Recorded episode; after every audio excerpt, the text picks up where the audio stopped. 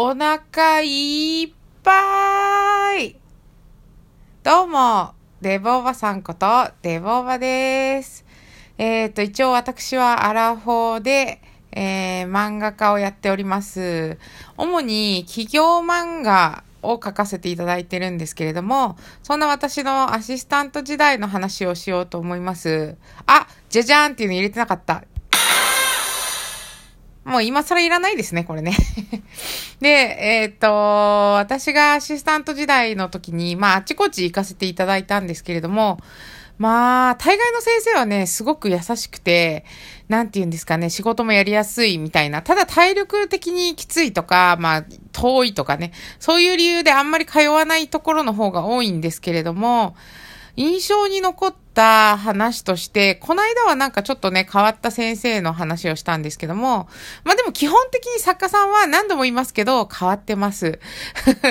いい意味でも悪い意味でも変わってますね。なんか一回あの、慰安旅行ってことでアシスタント全員連れて、台湾に連れて行ったいただいたことあるんですけども、本当にね、すごい楽しくて、あのー、いっぱいいい思い出ができたんですけどね、先生がね、すごくマイペースだからね、帰りの飛行機遅れちゃうよっていうバスに乗らなきゃ、まあそのバスに乗って空港まで行くんですけど、もう、時間ないよって言ってるのに、あ、でもって言って買い物を続けてバスが行ってしまうっていう事件が起きたりとかですね。あの、旅行、京都行こうって言って、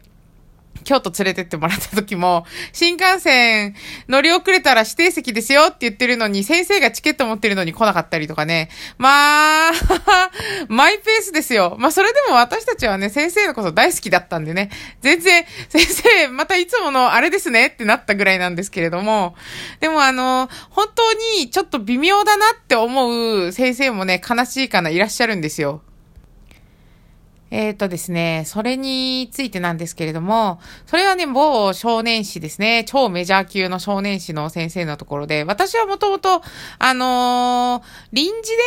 友達が入れなくて、友達の代わりにっていうことで行かせていただいたんですけども、女性の先生で、アシスタントさんもほとんど女の人だったんですよね。で、なんか、その先生自体はね、すっごい可愛らしくて、なんていうのかな。まあ、萌えキャラというか、まあ、おたさんの姫みたいな感じの人でしたね。もう本当に、可愛い感じの妹キャラって感じでね、おねだり上手みたいな感じだったんですけども、その先生がですね、あのー私の友達をですね、どうやらちょっと、なんていうんですか、天然でいじめていたというか、いじっていたみたいなんですよね。で、私の友達っていうのは、その、少年誌じゃなくて幼年誌ですね。あの、子供、もっとちっちゃい子向けの漫画を目指してまして、ちょっとね、本人も天然で面白いんですよ。めちゃくちゃ面白くて変わった子だったんですけども。で、それで、あのー、先生がね、トイレで漫画をなぜか、その、1コマずつアシスタントさんに書かせるっていうのをやってまして、そういうね、試みは私結構好きなんですよ。で、なんか4コマ目にその友達が回ってきたんですよね。で、その時に今まで書かれたそのアシスタントさんたちの漫画っていうのが、その、まあ、身内受けというかね、あの、先生を基本ワッショイする漫画みたいなやつ。まあ、わかりますよ。それは上司ですからね。そういうふうな気持ちになるのもわかるんですけれども、で、友達も最後のコマ回ってきたからどうしようどうしようって、すごい真剣に考えて、なんかあの、トイレだし、うんこネタ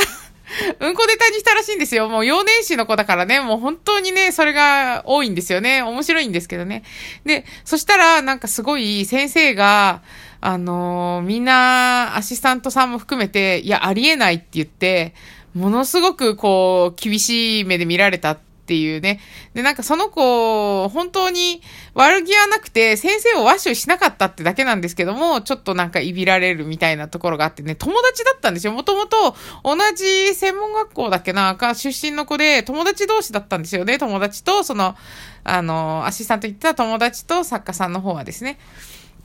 で、ああ、なるほどねって私は思いましたね。その先生はちょっとあの、微妙なところも他にもありまして、なんかあの、プライベートの話になっちゃうんですけれども、あのー彼氏と別れたいからって言って、新しく付き合う予定の人に電話させて、別れるように言ってくれって言ったりするみたいなね。でもそれもね、男の人も喜んでやるくらいのね、上手なね、テレンテクだっていうんですかね。もう本当に上手な方だったらしいですよね。本人もね、可愛らしい感じですしね、今もまあ活躍されてる方なので、まあ、詳しくは言えませんけれどもね。まあいろんな方が本当にいらっしゃるんですよ。私が初めてアシスタントに行った時は、なんとと同人作家さんが募集してたんですね。アシスタント掲示板みたいなところがあるんですけど、募集で。で、そこに行った時は、私は本当にプロの作家さんだけがあそこに書くもんだと思ってたんで、行ったらまさかの同人誌のお手伝いでびっくりしたんですけれども、本当にその時知識がなくて私、あの、お役に立てるかどうかもわからないような素人だったんで、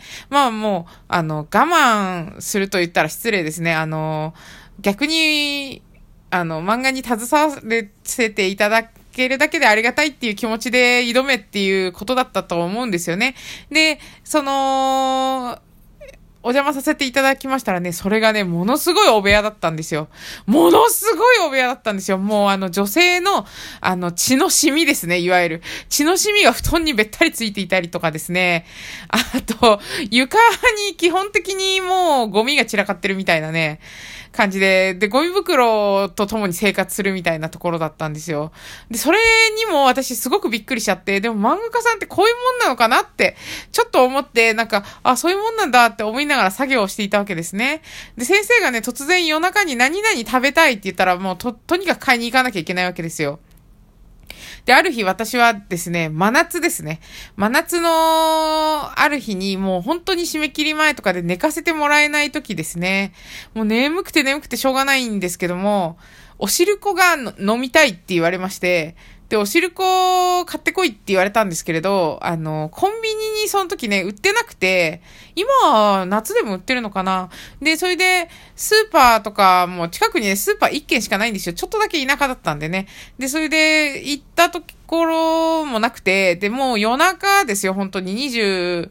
何時だろう。まあ本当に深夜2時、3時とかそのくらいですかね。に買ってきてって言われて、いや先生申し訳ないです。なかったんですよって言ったらですね、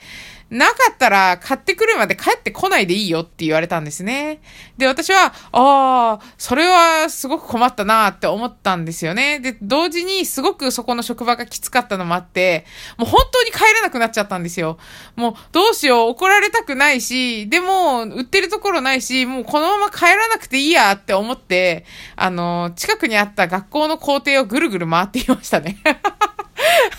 もう、あの、捕まるよっていう不審者っぷりを発揮してしまいましたね、本当に。